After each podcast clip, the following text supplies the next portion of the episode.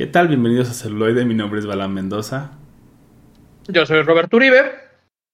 Y yo soy El Contre. Celuloide. La otra perspectiva. La otra perspectiva. La otra Perspectiva. celuloide. La otra perspectiva. Perspectiva. Perspectiva. Jamás. Bienvenidos a Celuloide. Una vez más, este es el episodio 115 de esta temporada, que ya no me acuerdo qué número es. La 3. La 3.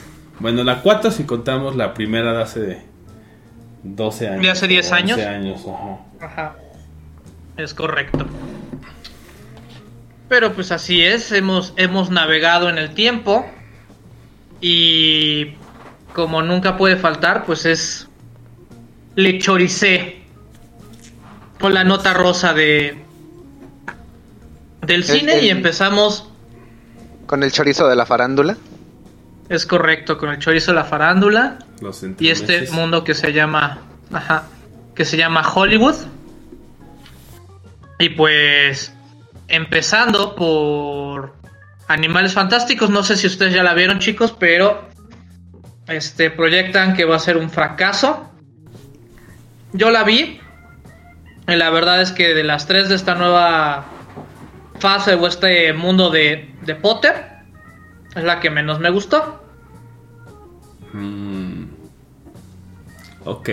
Yo, yo, yo, yo no la he podido ver. Este, yo lo atribuyo a un superpoder innato que tengo, que siempre que he tenido la, he corrido con la suerte de que siempre que quiero ver una película y por alguna razón no puedo verla en su semana de estreno, se me quitan como que las ganas y he, esquivado varias balas que, preferiría no haber visto. Entonces ahora se repitió la, la, historia. Y lo que sí he visto es dos caras de, la, de esta moneda. Por un lado, los, los fanáticos más acérrim- acérrimos al cine que dicen que, que en comparación, justamente lo mismo, en comparación con las otras sus predecesoras, esta está floja, o sea, pero en lo, en lo único en lo que detalla es en lo visual, en los efectos, que, que están muy bien logrados. Y los eh, Potterheads, exactamente, los Potterheads de huesos negros, de huesos recalcitrantemente de amamos todo lo que hace o tiene que ver con Harry Potter, no tanto con JK, pero sí con el universo de Potter, lo auguran como un éxito total. Entonces, no sé, ¿le crees a los fans de una saga o le crees a personas que se dedican justamente a, a reseñar cómo funciona una, una película por su guion? Entonces, ahora sí que el espectador obviamente tiene la última palabra, pero esas eh, críticas tan positivas por parte de los Potterheads, yo no me las creo. Sí, pues siempre va a haber ahí un sesgo, ¿no? Pues te gusta mucho algo, dices, eh, se lo paso, ¿no? Sobre todo cuando ya dices, soy, soy fan, así como los celofans que nos perdonan al, al señor Jalacables, ¿no? Que a cada rato nos hace la mano. correcto, que a cada rato, que a cada rato, que a cada rato dice, ah, perdón. Ay, perdón. Exacto, que, Exacto. que de repente to- todos los sábados preparados y listos y no pasaba nada el sábado. Luego los domingo, viernes. Ni el lunes. Y luego, y luego, y luego semanas de silencio hasta que de repente, ¡pum! los martes. Entonces, No solo semanas, tenemos también programas con silencios. Sí, sí, sí. Ese señor Ahí el- Jalacables el- ha hecho muchas maldades. Eso es lo que pasa cuando uno pone de, de becario Exacto. al, al jalacable. Exacto. Así la saga, la nueva saga de los Potterhead y del Potterverso con los secretos de Dumbledore. Yo tampoco la he visto, pero pues a ver, no sé entonces si verla. Bueno, ¿vale, vale la pena los efectos en el cine o en el me espero al streaming? Sí. Mira, Digo, al menos mira, tiene, tiene sus, sus momentos. sus, sus virtudes, ¿no? La película. Te digo, es- eh, me gustó a mí la película, pero si hago una comparación, fue la que, la que menos me gustó de las tres. Y entonces eso ya, ya, ya va a ser determinante si este si van a hacer una cuarta película o van a dejar que esta este termine así en trilogía porque el final el final sí está así como medio Ambiguo. ajá Eh, eh, o sea está está, parece- está pela- Parece peli de transición más que de un- una, una como cierre como de trilogía. Y, este, Ándale. y, y, y yo creo que un meme cuando se estrenó el tráiler, hicieron un meme muy gracioso, donde una, una de los personajes de la Casa de las Flores que, que justamente en una escena icónica donde este se burla de un, de un hermano porque lo sacaron del, de, de- de un grupo de, de WhatsApp y le dice, güey, o sea, somos tres, no mames, o sea, no tiene sentido eso. Hicieron el meme de Dumbledore, por favor, todos sabemos tu secreto, no mames, o sea, e- eso, en eso se resume todo, como que querían los fans más, más de, de fanfics, querían ver como esa relación tórrida, como fue de Dumbledore y Grindelwald, querían acá al- algo apasionante, algo que es que el- es que es que el corazón los guió para, Algo para lo que hicieron, para bien, para mal, bla bla bla.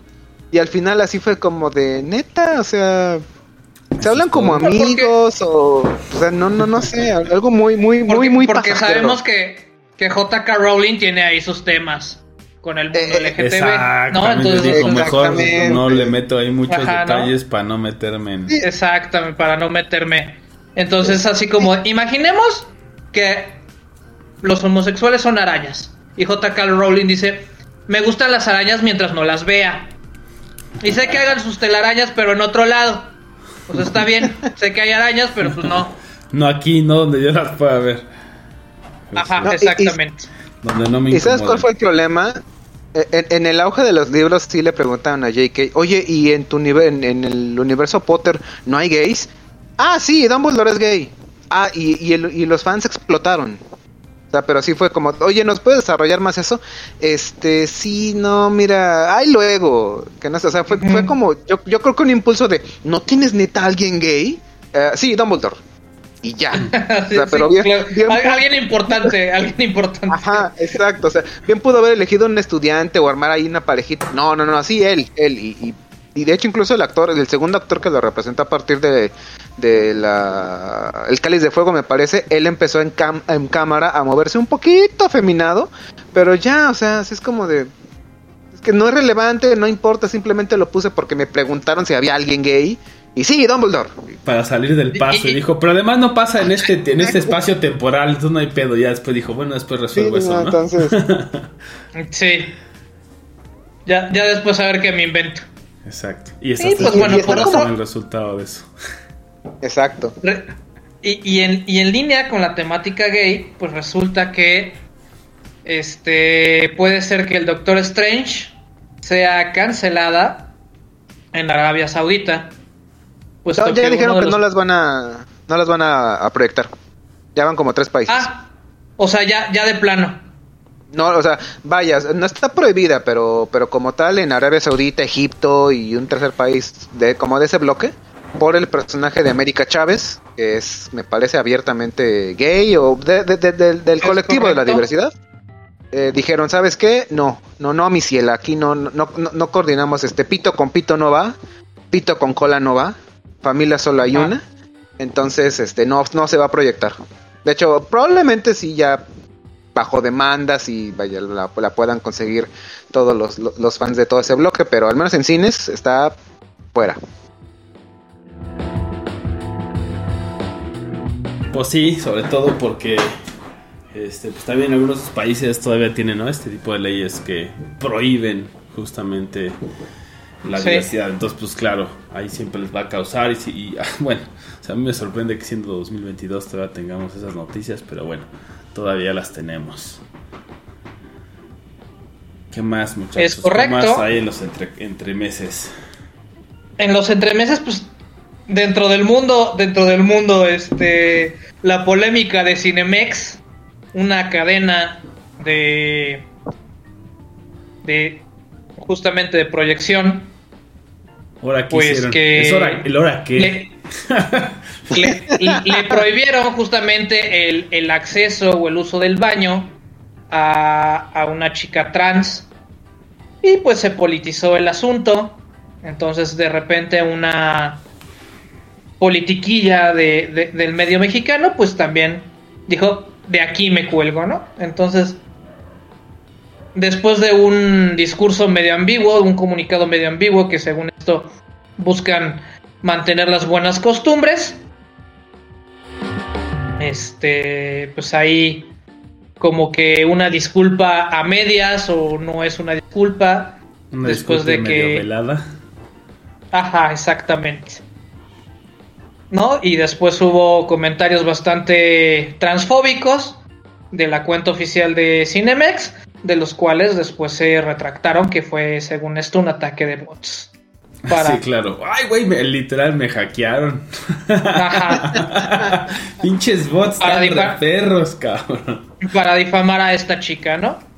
Entonces, este... Con razón dijiste que era muy ad hoc con JK. Sí, sí, sí. Sí, o sea, eso, eso ha sido. Ese JK Y ya, le eh. gusta eso. Sí, qué pedo. Chinga. Y cambiando un poquito de tema, pues ahora Netflix pierde 200 mil suscriptores, que parece ser que es nada para el gigante y el emprendedor del streaming, pero los economistas y expertos en dicen que va a perder más suscriptor, suscriptores, además de que van a intentar modificar el modelo de negocio. Ahora, este, tomando un poco el encabalgamiento de- del- del tema anterior, este, otros también expertos analistas mencionan que este, esta caída del titán más grande del streaming todavía hoy por hoy no nos hagamos, no por nada muchas este, Smart TV siguen con un botoncito, un acceso directo a, Netflix en sus controles remotos. Este, por un lado, esta cuestión de los precios, de que ya no puedes compartir tu, cuenta con, con amigos que viven en otras ciudades, eso es lo que se va a acabar. Eh, pero mencionan también que un punto muy importante es una cuestión, digamos, también por la que Disney, el gran, el gran titán de la grande, puede estar cayendo, es porque quieren forzar también que en todos sus contenidos o que en todas sus producciones originales van a ser políticamente diversos y correctos. Básicamente en cada eh, proyecto que, que tengan va a haber mucha presencia del colectivo de la diversidad.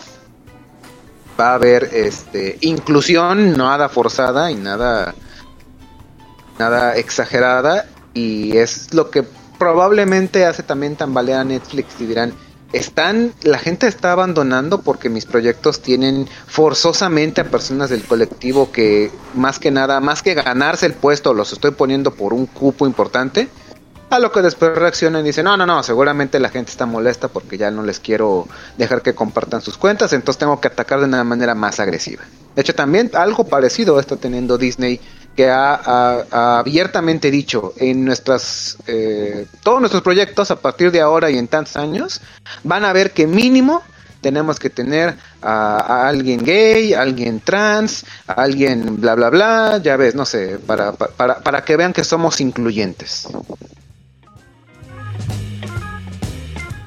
Así es, pues se tambalea también yo creo que por este tanta competencia, ¿no? O sea, no es lo mismo el Netflix de ahorita con el o sea, con toda la competencia que, existe y también con Prime que pues está como o sea, Prime, Prime y Disney está está perro competirles también, ¿no? Porque ya tienen también como estas sagas y HBO pues también, ¿no? HBO justo tiene eh, todas las de Harry Potter, por ejemplo, además de Game of Thrones y todo lo demás. HBO Pero HBO viene pisando fuerte para, o sea, afortunadamente aquí con, con, con el doctor Uribe tenemos ahí un, un- un acuerdo no verbal de, de HBO.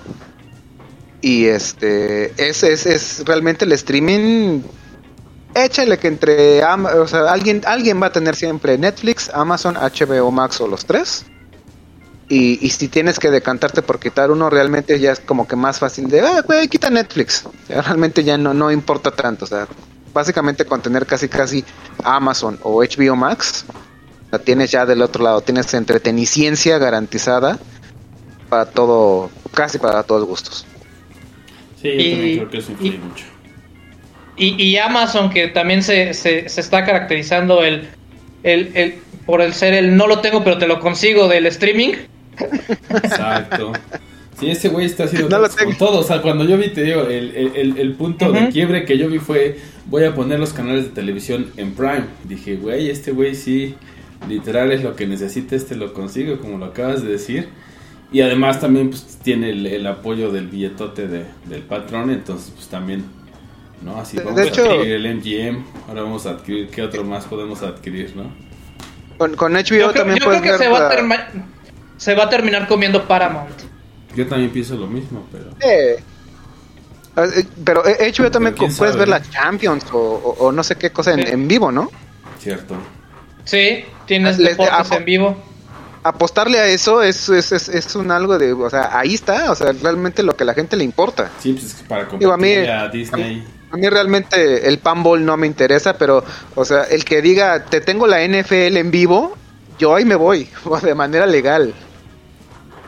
Sí, claro. Sí, pues tío, pues ahí está, esa es la competencia que tiene ahora Netflix y pues claro. Pero pues tampoco creo que sea, o sea, como sus últimos este Ah, no, no, no, o sea, eh, eh, es- no por No, eso quiere decir que esta guerra- tan enorme. Sí, apenas comienza lo, Esta- lo mero bueno. Esta guerra apenas está comenzando y el, de hecho justamente más bien lo que debería estar enseñando la Netflix es de, güey, o sea, innovaste, marcaste el punto a seguir, pero tienes que innovarte o vas a caer tú solito. Básicamente la analogía que Sí, se claro. hacía de lo que Blockbuster en su momento no hizo y por eso acabó muriendo, le está pasando a Netflix. O sea, Netflix no está aprendiendo justamente del error que hizo ver en su momento, en los 90, principios de los 2000 a Blockbuster y que cayó.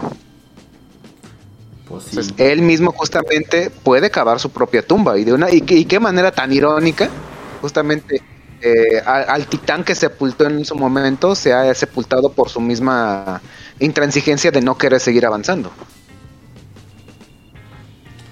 Pues sí, aunque yo ahí le veo bastantes cosas todavía que, que tiene bajo la manga, pero pues bueno, ya, ya veremos cómo se desarrolla todo esto de los streaming services en el futuro.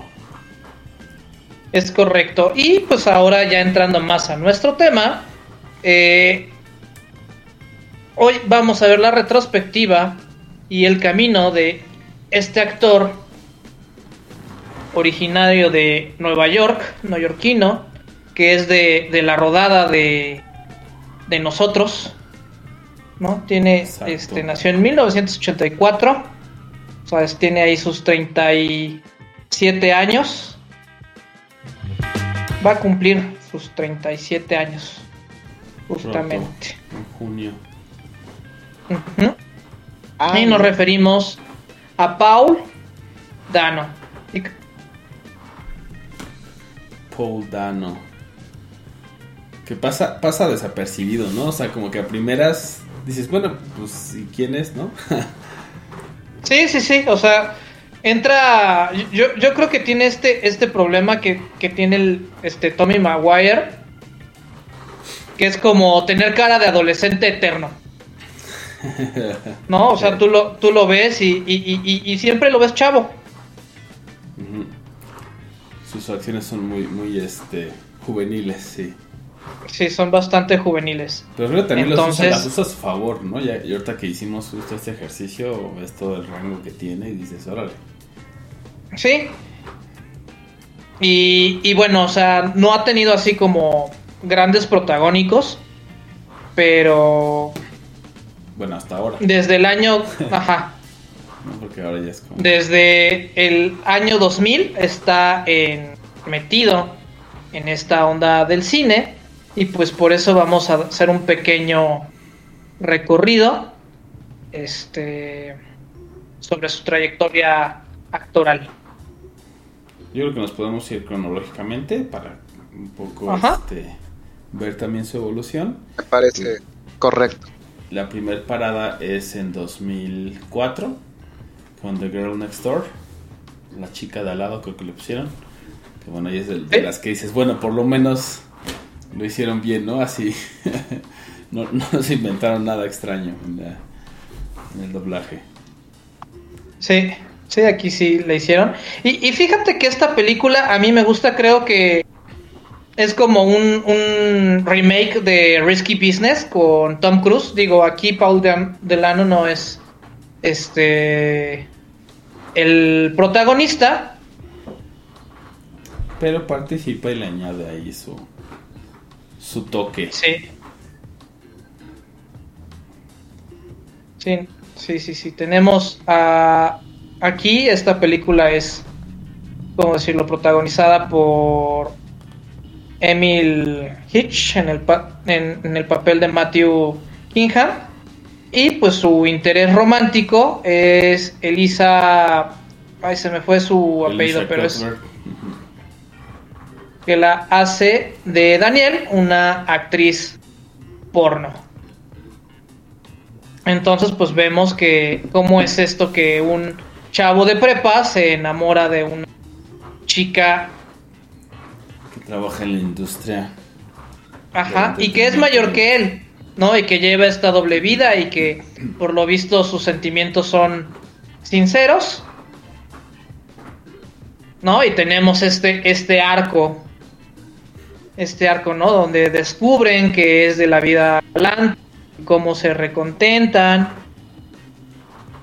Este, fíjate que yo creo que esta película hubiera levantado muchísimo si lo hubieran hecho así sin censura. O sea, un- unos tantos desnudos injustificados por aquí, unos desnudos injustificados por allá, como para hacerla muy del ambiente De- Del ambiente de cine de serie B.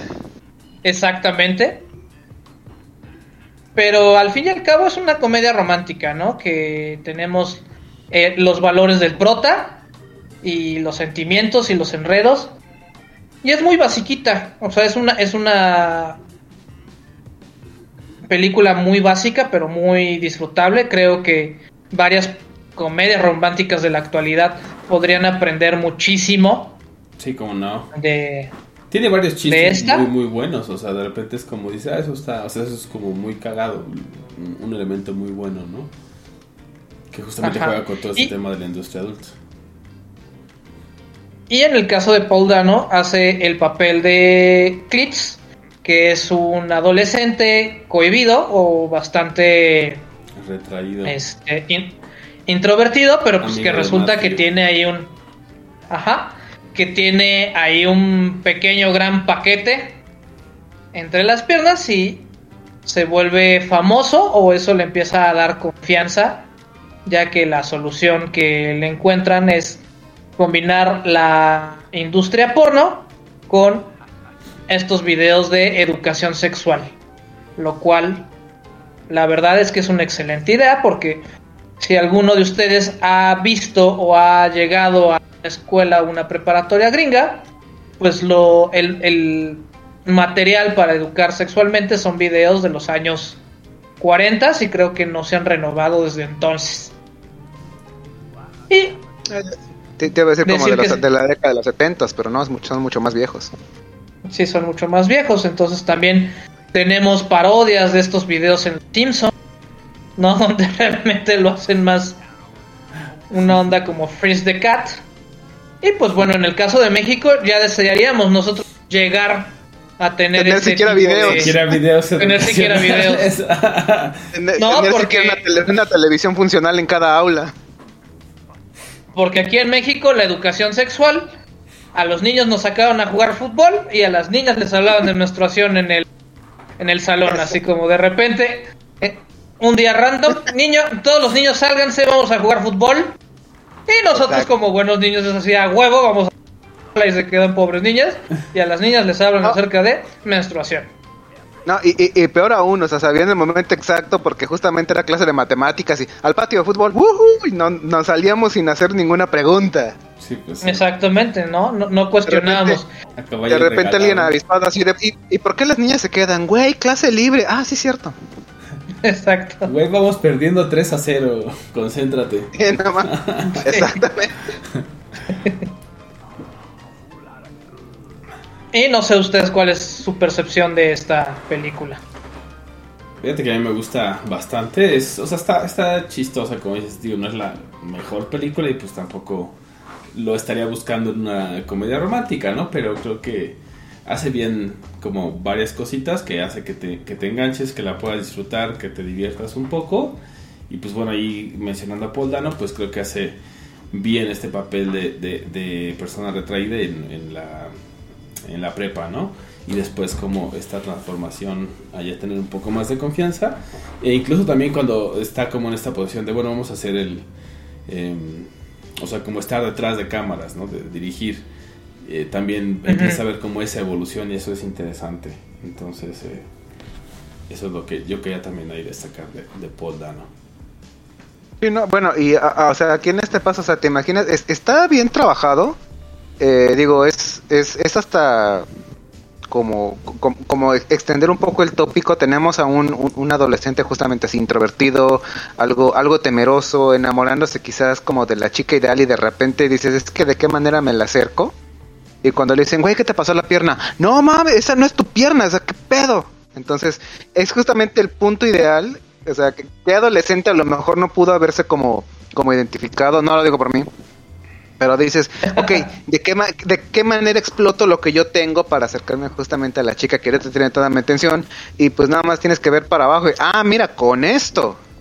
Y esto, a final de cuentas, pues es, yo creo que no solo para un adolescente retraído, para cualquier hombre en la, en la faz de esta tierra, sea heterosexual u homosexual, tener un tremenda cañón entre las piernas es un boost de autoestima brutal y grotesco.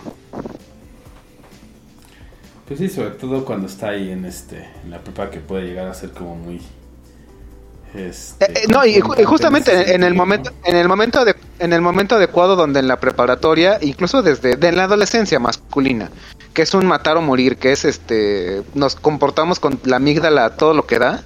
Somos un- un saco de testosterona que tenemos que demostrar que somos mejores en cualquier aspecto de la competencia, o sea, incluso entre amigos. No, es que yo tengo esto, yo me destaco en esto otro, entonces eh, eh, es, es, es un ejercicio muy interesante de cómo, o sea, tropos que podrían caer, caer en el cliché de cualquier otro lugar están bien explotados y justamente en el personaje indicado.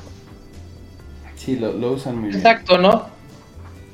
Exacto, entonces ustedes no se despeguen, que seguimos aquí con la biografía o la filmografía de Paul Dano. Los dejamos con algo de Gear Next Door y regresamos con más celuloide y otras perspectivas.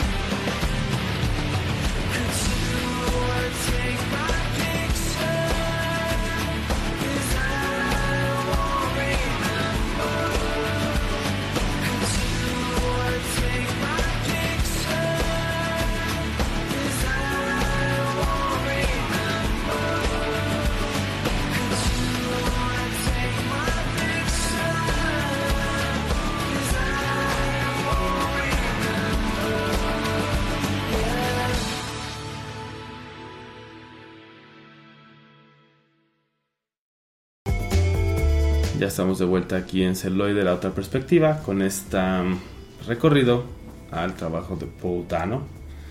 Y ahora nos vamos a 2006 con Little Miss Sunshine. Y otra, otra gran película. Otra gran película. Que a mí me gusta. A mí me gusta bastante también. Y esta está protagonizada por Steve Carell, ¿no? Que si ustedes creen, o sea, está en esta búsqueda de prestigio, digo, ya, ya, este, lo conocemos porque era alguien chistoso, pero pues aquí, aquí sí le da mucho, mucho prestigio a Steve Carell. Y pues nos encontramos con una película que es un road trip o una película de, de viaje en el cual se, se centra, nos encuentra una, una familia que está intentando reconformarse o reunirse, mejor dicho, reamalgamarse sería la, la palabra este, adecuada, después de el intento de suicidio de uno de sus miembros.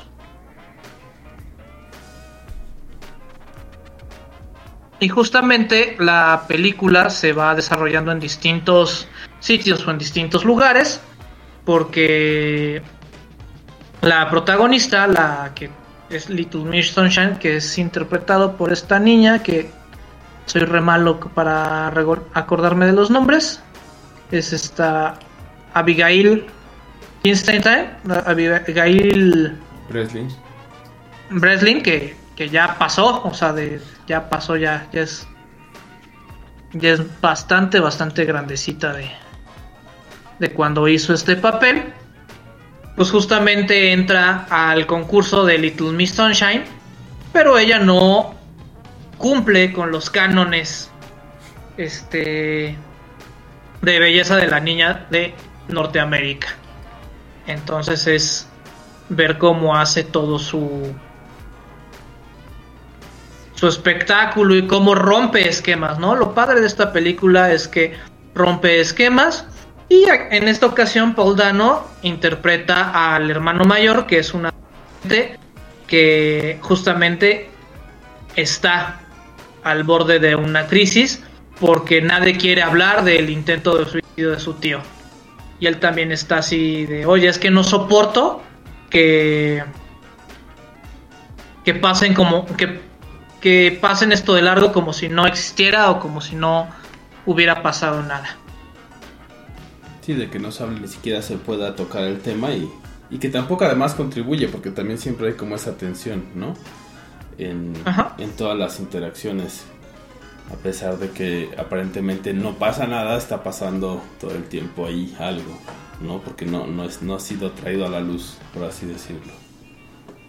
Y, vemos que tiene una relación muy, muy tensa con Steve Carell, porque al, principio de la película, pues está durmiendo con él en, el, en, en la misma habitación, ¿no? Y entonces así como, oye, ¿de qué platico con mi, tío, con mi tío que acaba de intentar suicidarse en menos de, de una semana, ¿no? Entonces tienen todas estas tensiones, todos estos temas sin, sin resolver y justamente es este viaje para apoyar a la más pequeña la familia a lo largo de, de América.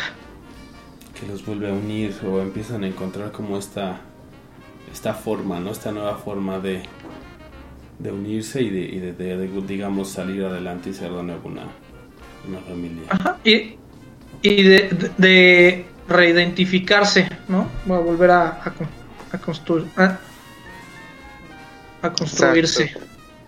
Exacto. Y que, y que bueno, en ese aspecto, eh, con estos temas que a final de cuentas, eh, digo, si es una película, si ya es medio, ya, ya ha pasado por, ya han pasado algunos años, no dejan de ser en su momento temas que incómodos e, e, e incluso eh, abordados de, de, distintos ángulos. Por ejemplo, estos concursos como medio, medio infantiles, eh, a mí personalmente no me gustan porque me parecen como demasiado exagerados. En, es que justamente eh, el nombre, o sea, ¿qué, ¿qué, es lo que es una pequeña señorita eh, eh, lo que sería como los estándares norteamericanos, ¿no? Ponen ciertos, ciertas eh, cuestiones demasiado estrictas que, que, lo ven como muy normal, pero ya si lo ponemos como en otro ángulo, si es de, o sea, estás bien, estás haciendo eh, de una generación, digamos, muy, muy, muy estricta, como que tienes estos valores, vales. Y muchos padres en una como obsesión de, de, de, de ejemplificar justamente estos valores no temen en arrojar a, a, a, niña, a sus niñas, a, realmente infantes a un mundo que realmente es, es bueno, peligroso, digo, a final de cuentas no deja de ser un como concurso de belleza, aunque, aunque sea como controlado. Eso por un lado. Y por otro, eh, nuevamente, el suicidio no deja de ser en cualquier época me parece un tema que incomoda a final de cuentas. Y sobre todo, tratarlo o como de evitar de que es que no queremos que la gente se entere, o sea, evitar el problema, evitar hablar del problema, realmente no lo desaparece como tal. Entonces, claro, abord abordarlo de esta manera, abordarlo incluso por muy como como permitido que sea, no deja de ser algo que es incómodo. Sí, claro, y también hay, hay, una cosa interesante que estaba ahorita viendo acerca de justamente el concurso de belleza, de por qué lo pusieron en el guion. Y bueno, se deriva de ahí una frase de, de Schwarzenegger, entonces, eh, que, que, dice, ¿no? Está dando como una de estas pláticas que luego hacen en Estados Unidos como eh, escuelas. Entonces, en este caso, una escuela preparatoria y les dice, si hay algo que, que odio más en este mundo es a los perdedores. ¿No? O sea, los, los odio completamente. Entonces el escritor escuchó eso, esa frase y dijo, pero pues no, o sea, esa actitud no, no es la mejor que puedes tener, ¿no? Entonces puso el, el concurso de belleza como el epítome justo de este tipo de cosas. Decir, bueno, pues ahí pierdes, pero bueno, ¿qué tan con, consecuenciales para la vida, por ejemplo, de, de, cualquiera de las participantes? O sea, tiene, y más a esa edad, o sea, tienen toda su vida por delante realmente, ¿no? Que también eso lo presenta justamente en la en la peli, ¿no? Un poco cómo, cómo lidiar con ese otro lado. Y pues bueno, aquí eh, Paul Dano se, se, lleva el premio por parte del sindicato de actores a mejor reparto. ¿Qué es esto? O sea, existen los protagonistas, existen los actores de reparto, que son como el soporte, que son como la segunda línea, y en la tercera línea ya existe el reparto y entonces ya son de los personajes, digamos, terciarios Terciario. o incidentales que, que, su participación gusta, ¿no? Así es. Y pues bueno, la, la película también nos habla mucho sobre esto, ¿no? De que a veces no está mal perder y que uno no se tiene que sentir menos por perder o por no cumplir con ciertos cánones que la sociedad nos está exigiendo. Exacto, y, que no debería, o sea, realmente ese concepto de, bueno, eh, eh perdiste, pero, o sea, bueno, sí, ok, eh, puede ser una competencia en algo académico, en algo, de lo que sea, digo, a final de cuentas, si, si tienes la, la, capacidad, el empeño, simplemente el participar y dar tu 100%, pues e, eso es algo que, que, vale mucho. Ya como el que el ganar o perder, sí es como realmente como eh, muy subjetivo, pero pareciera que tiene todo el peso absoluto de que es que si no ganas eres un perdedor, no sirves, eh, no sé, como que todo tu esfuerzo está demeritado y eso realmente a mí me, me, me, parece bastante absurdo. Pues sí, justo, justo ese es el, el statement del, del, guionista que de hecho se lleva el, la estatuilla, ¿no? Al mejor guion eh, original. Entonces, bastante, bastante buena película que nos hace reflexionar acerca de la naturaleza del éxito y del fracaso. Y pues bueno, ahora los dejamos con algo de Little Miss Sunshine y regresamos con más biografía de Paul Dano aquí en celuloide. La otra perspectiva.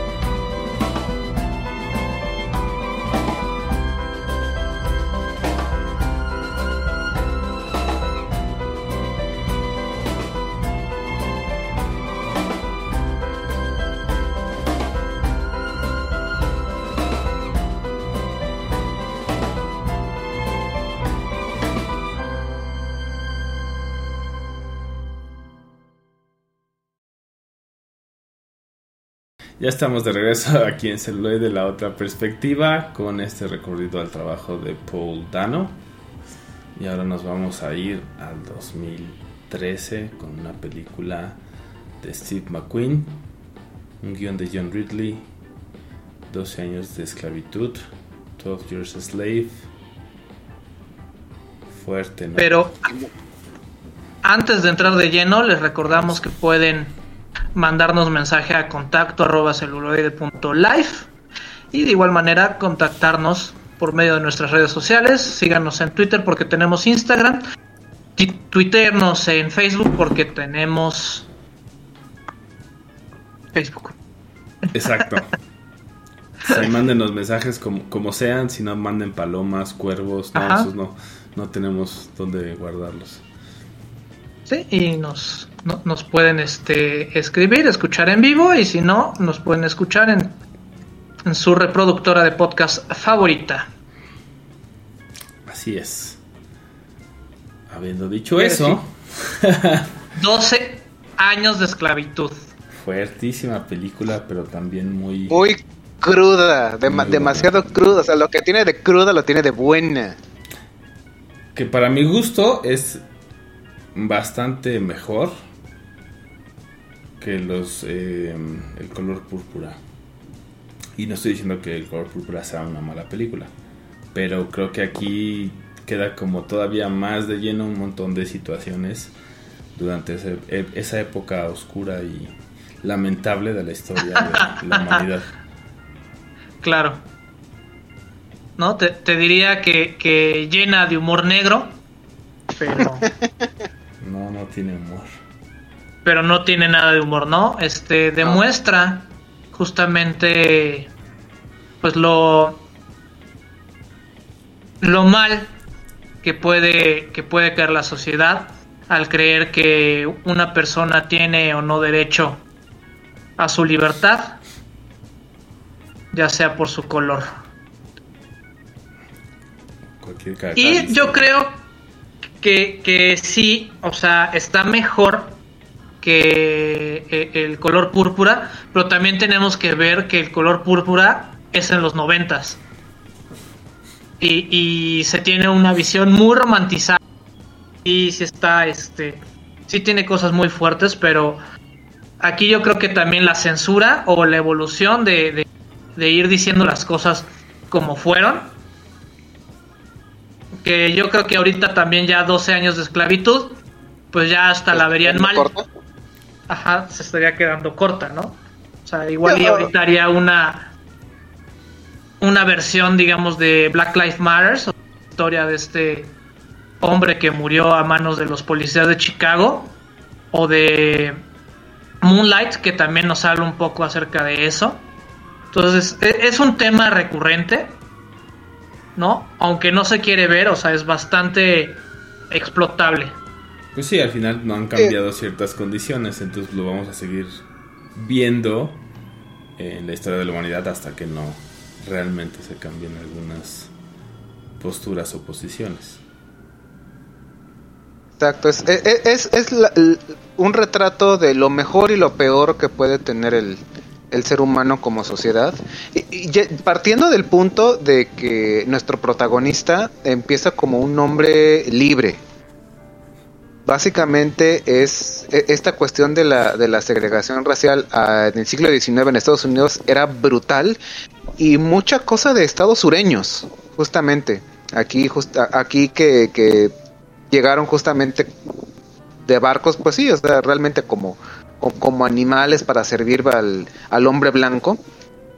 Y cuando ya son pocos o a final de cuentas eh, objetos descartables, oye, pues sabes que también vamos a tener un mercado donde vamos a, atraer eh, personas de color, personas afrodescendientes, que, que, aquí son, que en el norte, en los estados del norte son libres, como lo debería ser absolutamente cualquier persona, y vamos a mandarlos a estados sureños, para que ahí justamente hagan todo lo que, lo que nosotros no queremos hacer, para que trabajen para nosotros gratis, literalmente piscando algodón. Y al final de cuentas es mano de, o sea, es, e, e, es un punto esclavista eh, brutal, crudo y que desafortunadamente todavía en muchas partes del sure, este, sureñas de Estados Unidos, de los sin nombres, todavía no está tan, tan, tan alejado. O sea, las, las, las generaciones más conservadoras todavía siguen con ese espíritu. Y estamos hablando de que si en los noventas más o menos incomodaba, pero ya se empezaba a soltar, todavía 30 años después, no estamos tan alejados de, de, cómo todavía se cree, se tiene la ridícula idea de que por tu color de piel tienes derecho a que te traten de alguna forma. Y los primeros 10 Cuando todos sabemos que es por el dinero que tengas. Sí, que hay diferentes sesgos a los cuales puedes. ¿no? O sea, ya, ya, ya, ya, no, ya no es tu color de piel, es el, el, el tamaño de tu cuenta bancaria, que es, no importa si es legal o ilegal. Pues sí, pero, pero, los primeros 10 minutos son impactantes, ¿no? Y es. O sea, lo, lo, interesante de esta película es que toca como muchas complejidades. O sea, en esos 10 minutos vemos también cómo se trataron de escribir esta escena como, entre comillas, sexual, ¿no? Que termina en llanto y es, o sea, como muy difícil de repente. Y toca como todos estos temas también sin. como sin tanto miedo, o sea, se mete lleno a ellos y, es una película, no es, no es fácil de ver para que también los celufans no digan, ah, pues sí, la voy a ver así, este, palomeramente, pues no, esta sí hay que, que verla como con, con otros ojos más analíticos y, um, pero hay, creo que muchas cosas que se pueden rescatar a través de, de, de, esta historia y de estas historias que se entrelazan con, con la de Solomon, que es el personaje principal. Sí, no, no, y, en un punto de que al final de cuentas, este, eso pasó, o sea, es historia. Una historia, un, un, largometraje basado en hechos reales, en una historia real, pero que no podemos como, como proteger ciertas susceptibilidades, que al final de cuentas eh, no hay que negar un hecho histórico, por muy abominable, muy vomitivo que sea, así fue la historia. Y justamente hay que aprender de esta historia para no caer en el retraso de es que lo seguimos permitiendo hoy día digo sí mucho vamos podemos repetir el, hasta el cansancio. Es que estamos en el 2020 y tantos no importa. El pensamiento retrógrado, de soy mejor que tú por esto es, es, es una reverenda estupidez. Y, y no hay que suavizar. Digo tampoco vamos a llegar al punto personalmente hablando de la, la, cruda versión de Mel Gibson de cómo fue la crucifixión de Cristo, pero eh, hay que tratar la historia justamente como lo que es, como fue, y cómo era el pensamiento justamente, aquí en este caso del, del buen Paul, que era un, eh, un capataz en su, en su trabajo, bien metido en su trabajo, ¿sabes qué? Tú eres negro, eres basura, sirves para mi diversión, yo soy tu amo y señor y a mí lo que se me antoja, si te quiero hacer bailar, si te quiero matar, no importa. Está bien metido en personaje porque ese era el tren de pensamiento. Ahora sí que eso era lo políticamente correcto eh, durante el siglo XIX. Tú eres basura por tu color de piel y yo soy tu Dios, tu amo y señor porque soy blanco. Ay, también ahí, y, ahí. y eres una extensión de mi propiedad. Sobre Exactamente, todo eso, eres, como propiedad de cierto. eres, eres una cosa, o sea, eres una cosa que, que tienes, tienes la fortuna de que yo te hable y tú me entiendas, pero que no se te olvide que simplemente estás eh, vivo literalmente por capricho mío, porque me eres, eh, eres útil. En el momento en que me faltes el respeto, que justamente pasa esto en el cine, en, en, la, en la, historia, perdón, eh, tengo todo el derecho divino de tratarte como se me dé la gana y no solo eso, vas a ver como nadie va a mover, va a mover un solo dedo eh, para ayudarte, que lo estamos platicando el señor Mendoza y yo un poco antes de entrar al aire, de esta escena de, ahorcamiento. Eh, eh, incluso me, topó ver una, una, un, una escena donde lo, lo, mostraban en cámara rápida, obviamente en la edición tiene, tiene cortes, pero te imaginas el hecho de estar horas en, esa posición ya de tortura. No, no, sé si justamente fue como, como la intención, digamos, si en la vida real pasó, si aquí, si trabajando en el cine es maravilloso. Como este, te voy a ahorcar, pero nada más lo suficiente para que tú pases eh, de puntitas, te puedas medio salvar. Y cuando tú te rindas, es porque, literalmente, yo no te voy a matar, te vas a matar tú te vas a cansar, vas a, vas a dejarte caer y vas a ahogarte. Sí, son, son escenas muy fuertes, ¿no? Y, y, lo que contamos un poco fuera del aire es que creo que de allí también toma mucho el, el innombrable de aquí de celuloide para una de sus películas de, Django Unchained. Entonces, eh, ¿Por qué? Pero pues, incluso cómo genera la atención, ¿no? Que, que, bueno, obviamente son dos tratamientos diferentes sobre el mismo tema y, y, con diferentes objetivos, ¿no? Porque siempre lo ha dicho el innombrable, pues bueno, es el, el, que quiere entretener. En este caso, Steve McQueen lo que hace es un poco educar, por eso creo que, que es importante esta película también, a pesar de ser fuerte y, y, y incluso puede llegar a molestar en ciertas escenas o a, a tocar fibras, es por eso, ¿no? Porque es tiene suficiente realismo y está basado, como decías, en, en, en, hechos reales, en un libro que escribió alguien que sufrió eso, que pues obviamente nos, nos trastoca, ¿no? Nos llega y nos mueve de nuestra posición, cualquiera que ésta sea, y, nos pone a reflexionar, ¿no? Justamente, porque tampoco es que haya sido hace, digamos, 500 años, o sea, tampoco está súper lejano, o sea, es 1870 y algo, ¿no? Según yo, entonces ya, ya, ya, picándole al siglo XX y realmente, o sea, entiendo el punto de es que es que viene muy fuerte, es que no es apta para todo público, los más pequeñines del hogar no la van a entender. Obviamente eh, se pone como una restricción, no cada ya, ya hay un ya hay un organismo que se encarga para decir, mira, sabes qué, esta película eh, la puede ver a partir de, de, de cualquier persona a partir de tal edad. Pero este yo soy yo soy muy fuerte en ese punto. Es que es muy crudo, es que es muy fuerte.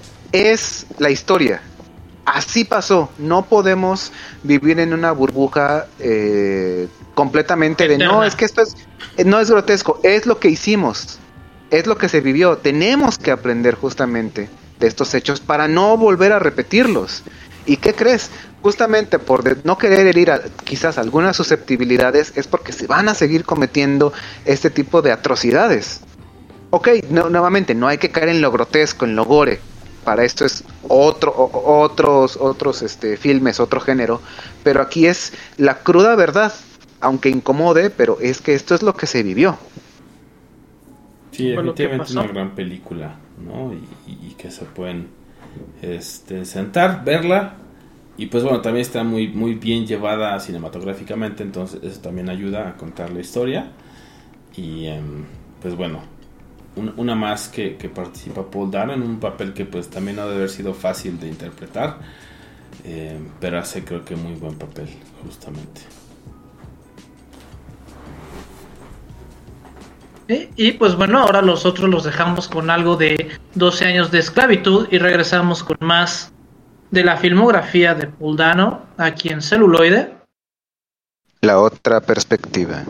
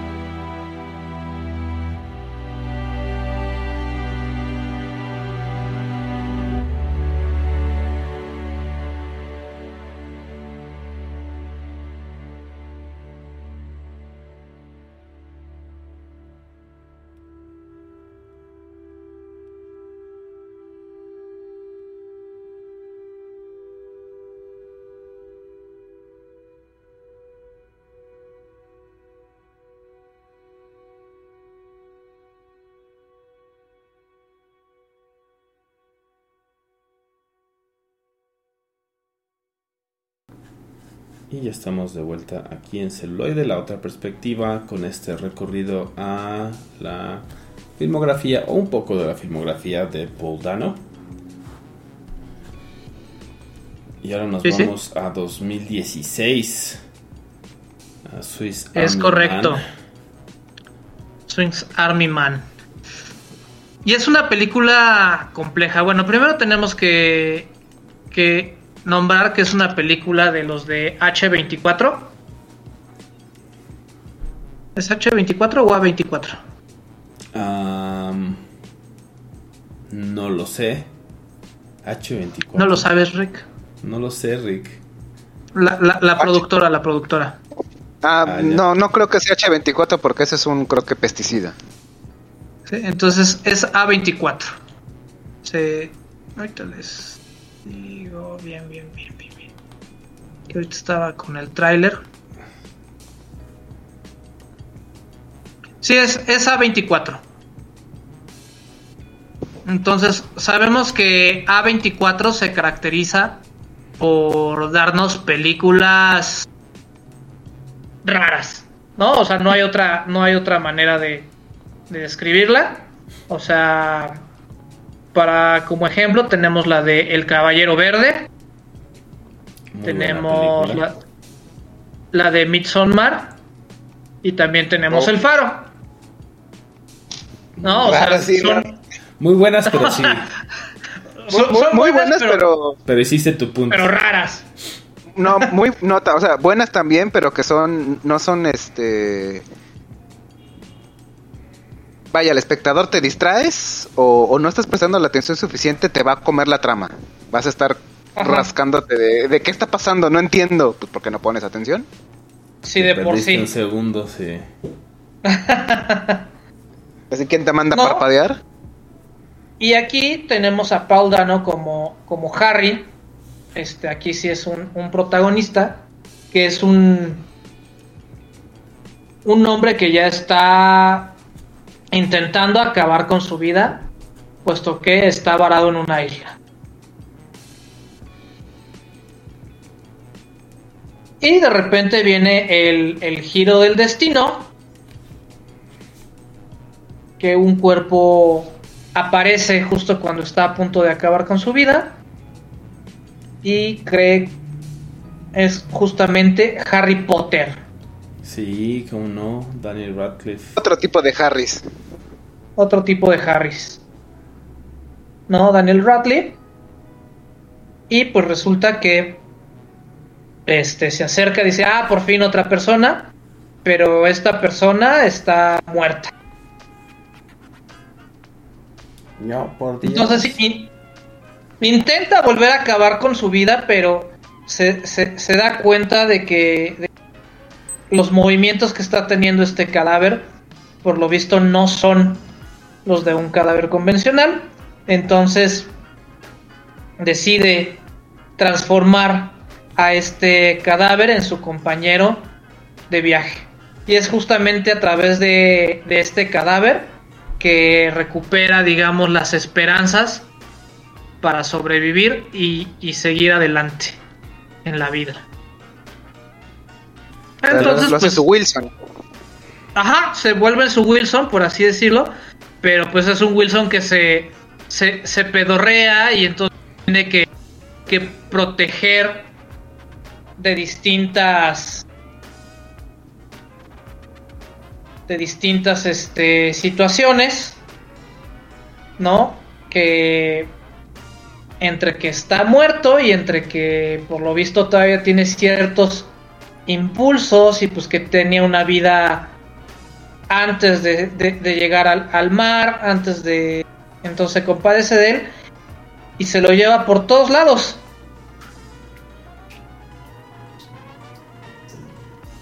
También No, sale entonces vamos- Mary Elizabeth Winstead, ¿no? Por ahí.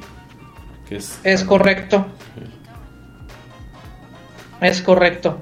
Entonces, pues vamos, vamos viendo a, a lo largo de, de estos dos, dos hombres, uno que intenta acabar con su vida y uno que aparentemente la ha perdido, pero tiene la posibilidad de recuperarla por, porque les digo que es una película de A24. Entonces, Cosas raras. vemos, co- vemos cómo un cadáver empieza a recuperar la vida por medio de la nostalgia, por medio de distintas situaciones. Este, hay una escena muy chistosa de rigor mortis, entonces tú no sabes si todo se, se- se lo está imaginando el personaje de, de Paul Dano o si realmente el, el cadáver pasa de un estado zombiesco a uno más consciente. Si quieren verla, está en HBO Max. Está muy buena, pero sí es de, Rara. de ponerle. sí, exactamente. Y de ponerle No. atención. De- defi- y definitivamente no, no apto para todos los... No, no es cine de lentines. No, no es cine para lentines. Entonces aquí sí es. Es cine para. Para mamador. Así como. Para que se escriban acá sus tres este, kilos de blog de reseña. Exactamente, ¿no? De, de ver cómo es. Se junta el Eros y el Thanatos. Porque si nos ponemos a, verlo así en, la tra- trama, pues. Uno es el impulso de vivir y el otro es el impulso de muerte. Entonces, ¿cómo se combinan estos dos elementos para seguir adelante por la vida? También si, si quieren verlo de una manera todavía más este retorcida, eh, la película esta de El viaje de Lupa o de Mr. Richard Walter, del que tiene a su tigre y que va viajando en la, en la lanchita con su tigre hasta que llega a la, La- isla y... la- Life of Pi. Ajá, la vida de Ah, Pai. ya. Exactamente. Ya. ¿No? Muy de ese estilo, pero en Midsommar. Entonces, Sí, no, claro. ni imaginar. O sea, es como si, si, si la vida de Pai lo hubiera hecho el director de, de, de Midsommar. Así está. Muy buena recomendación, señor Uribe. la tendremos que ver. Así ya me la vendiste. Sí, sí, sí. Sí, no, no. Entonces, Es más, No, que acabe el mismo, programa la voy a ver. Sí, no, exacto. Sí, no. me- ma- maña- mañana tengo que madrugar, no, tenía que madrugar, la voy a ver. Exactamente, de hecho yo la voy a volver a ver terminando el programa porque vale mucho la pena. Sí, Sí, pues, definitivamente. no les, no- no cuento el final porque porque aquí sí no, no vale no vale la pena contarlo. Este, pero pues vemos las capacidades de, de estos dos grandes actores, tanto Paul como Jonathan. Entonces, pues ahí se las dejo en el tintero. Los dejamos con algo más de la filmografía y de los soundtracks de las películas de Paul Dano y regresamos con más cadáveres y más películas raras aquí en celuloide. La otra perspectiva.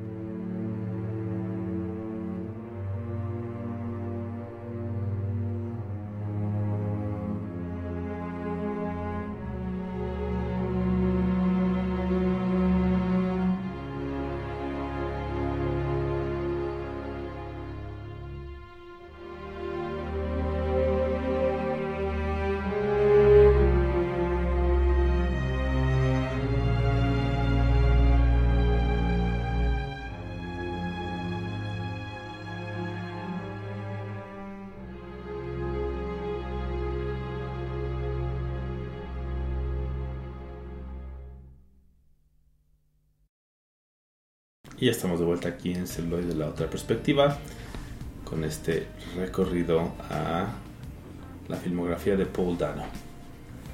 Y ahora nuestra última parada de esta noche o de este podcast de 2022 de Batman.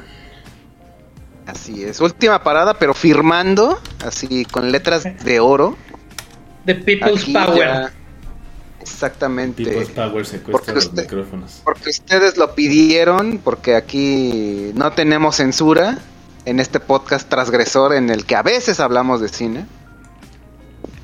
A veces. Y pues con el estreno también en, simultáneo, en simultáneo ya ahorita disponible a todos ustedes legalmente por HBO Max, ya saben.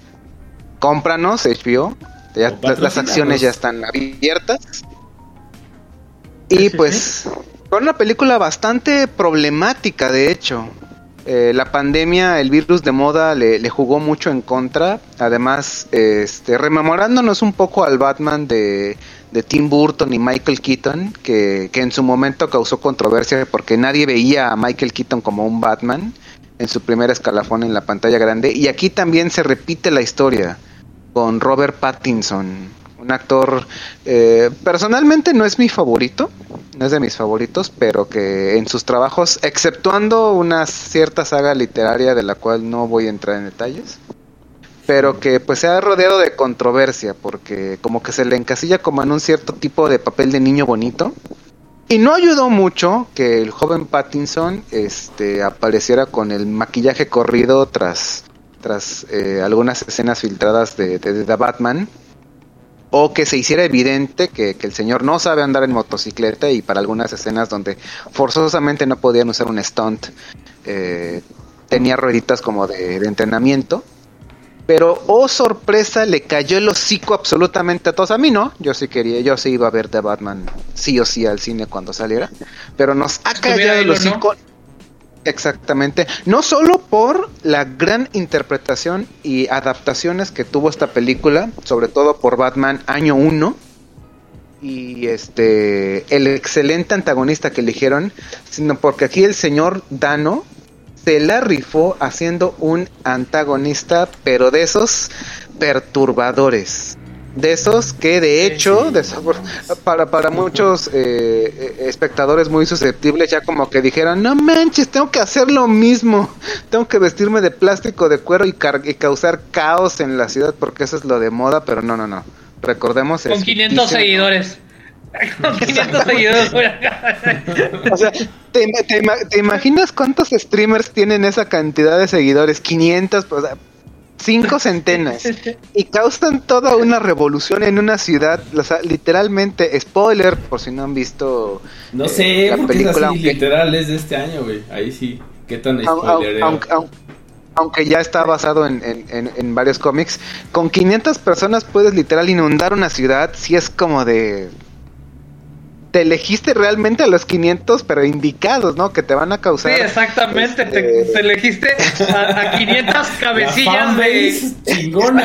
que te- Eso sí es Sí, este. exactamente. conocer a tu audiencia. Exacto, exacto. exacto.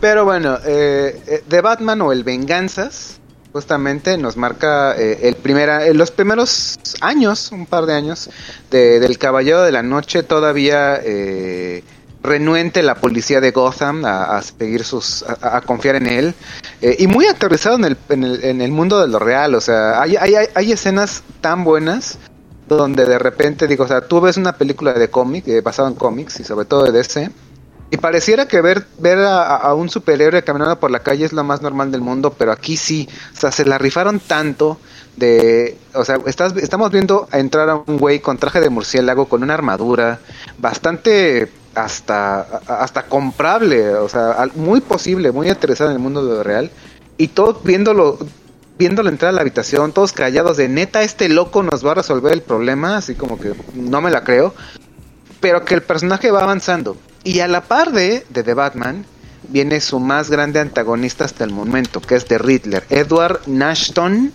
que aquí ya lo conocemos como Edward Nigma, y que es una, un personaje que ha, vi- ha visto lo peor de, de Gotham, al ser un niño este huérfano, criado Huérfano. en... eh, aquí la, aquí la, la mansión Wayne es este tratada como un albergue para niños este sin papás, para niños huérfanos, pero que contrario a lo que Thomas y Martha Wayne querían como lograr, pues resulta resulta contraproducente porque todos los niños criados en la, en la mansión Wayne terminan odiando a, la gente rica y es el caso en este, en este caso de Enigma.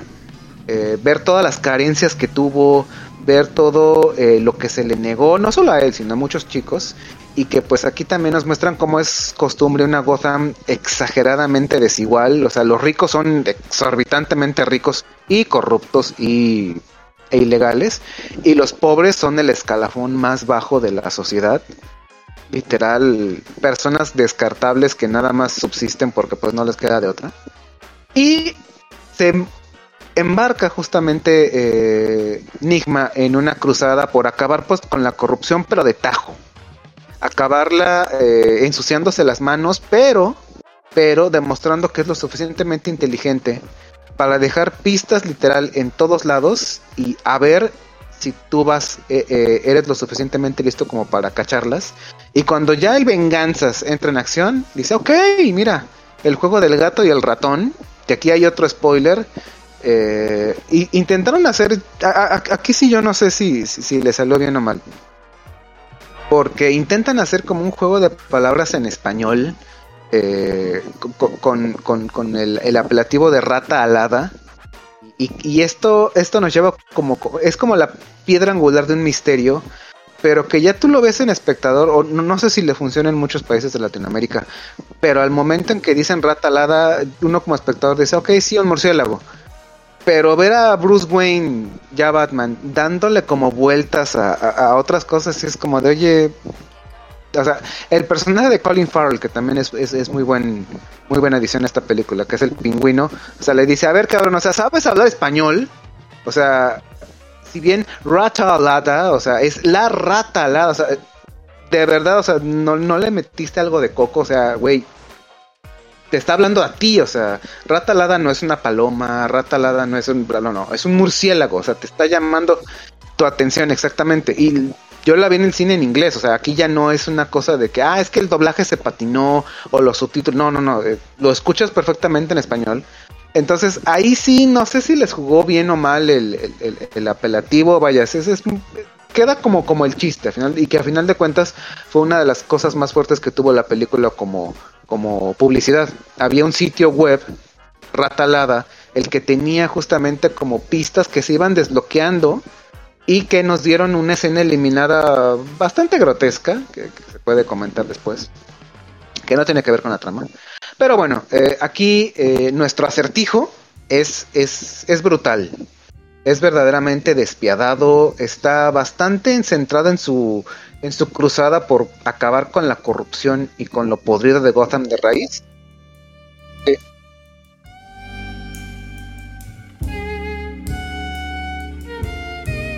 Sí. mm,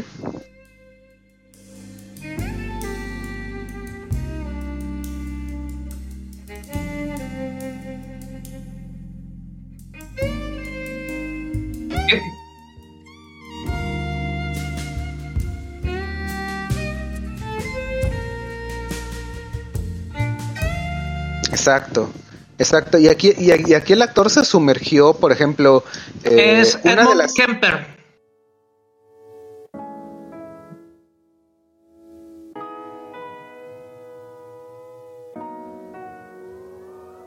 Exacto.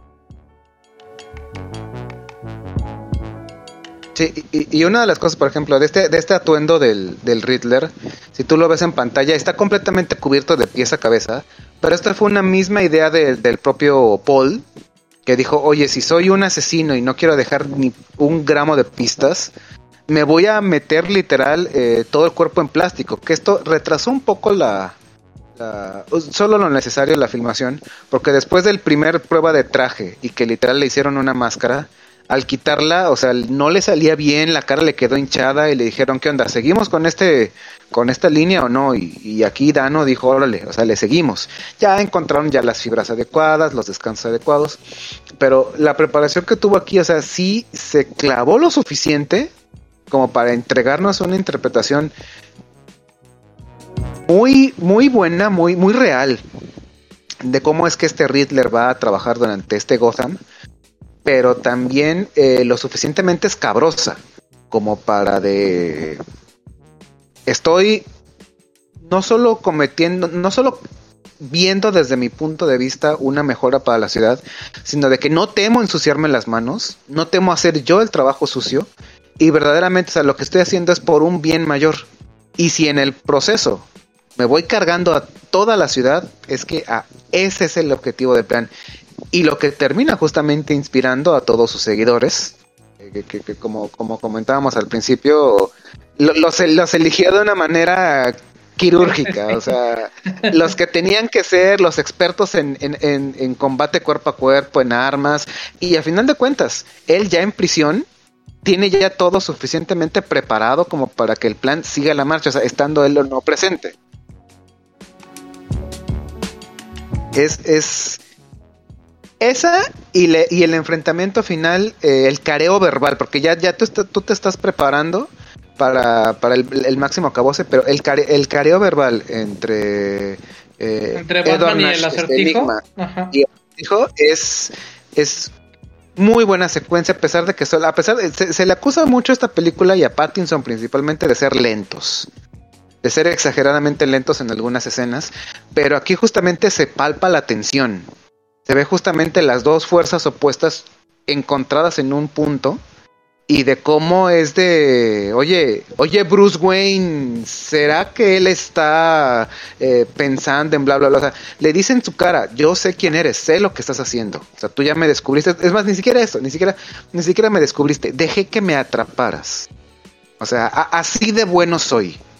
Y cómo empieza, cómo continúa este juego eh, de, ah, o sea, tú crees que me tienes contra las cuerdas. No, yo voy a hacer que tú pierdas los estribos y que justamente termina pasando, pero que esto da, da pie más que a una resolución, a una continuación. Y esto me gusta mucho, al menos en estas películas, de que el, el villano no muere, queda como en un stand-by, pero sigue ahí presente realmente. La amenaza no fue detenida, solo fue contenida. Solo está en, en, en, ya no está, ya no se puede manejar con tanta libertad, pero esa amenaza está ahí. Y si sale, va a volver a causar toda vez de nuevo el mismo caos o peor que ya causó antes.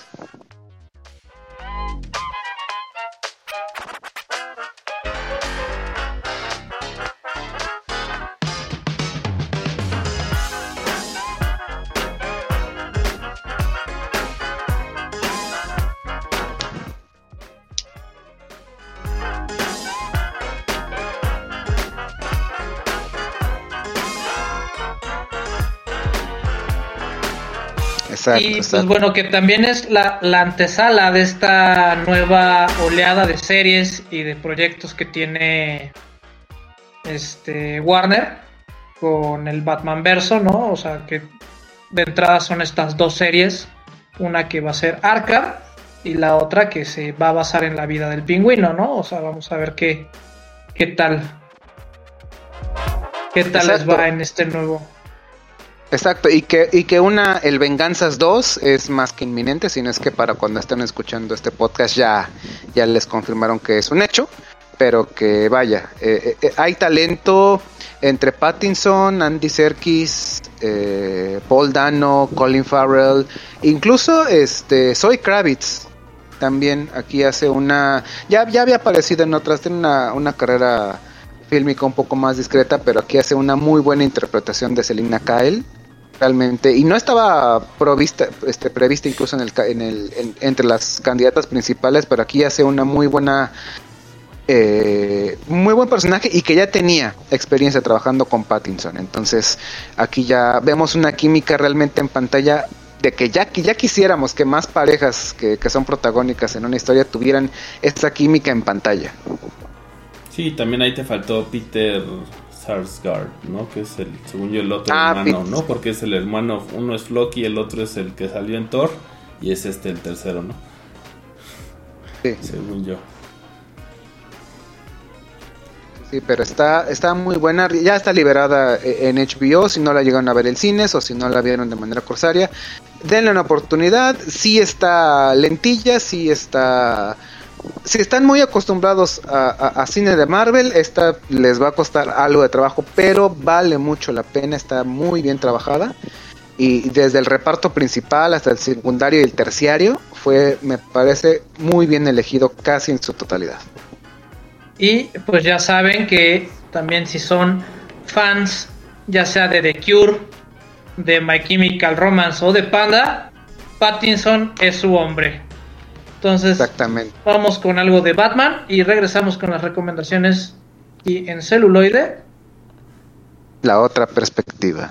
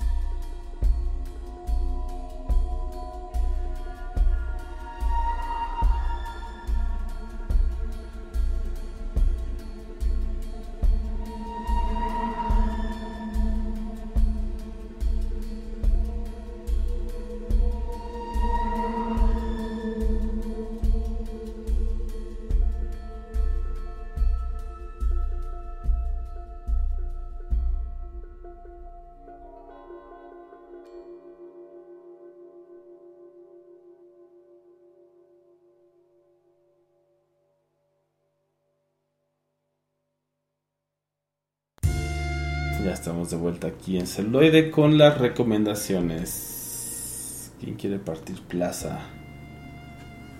Pues de mi parte les voy a recomendar la película de Okja, que es este del 2017 y es de esta niña y este como elefantito, hipopótamo, Coso. coso raro. De hecho está eh, en Netflix, donde sale Paul Dano como Jay. También tenemos a Tilda Swilson. Tenemos este a De la cual somos bien A varios. ajá, somos mega fans. Entonces sí es una película para todos los amantes de lo verde y anticarnívoros. Que está ahí en Netflix, está bien bonita la película y es todo lo que hacen para salvar un animal exótico pase a ser una vaca cualquiera o hamburguesa. Y yo les voy a Una recomendar. coproducción. Ah, perdón.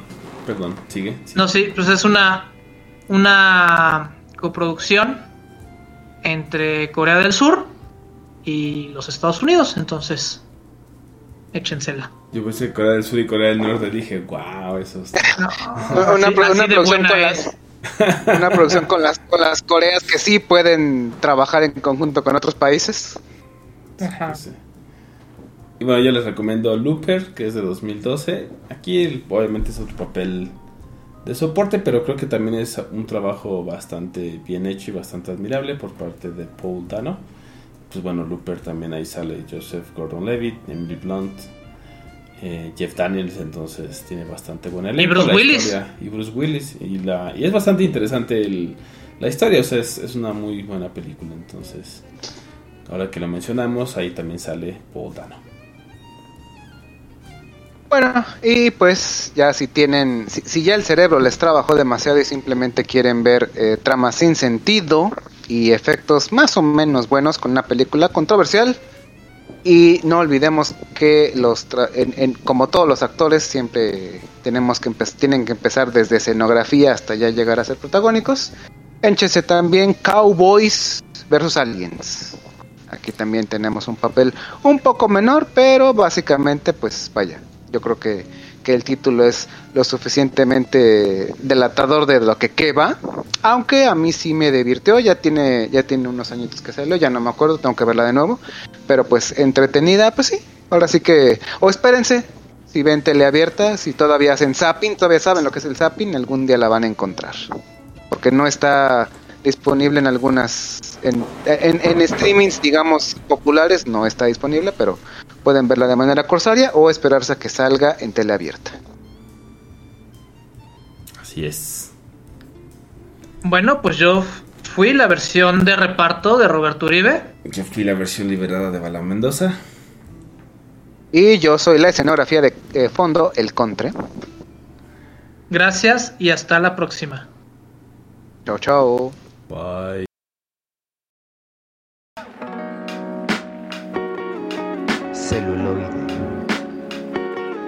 Celuloide. La otra perspectiva. I'm gonna make him an offer he can't refuse. Never give up. Never surrender.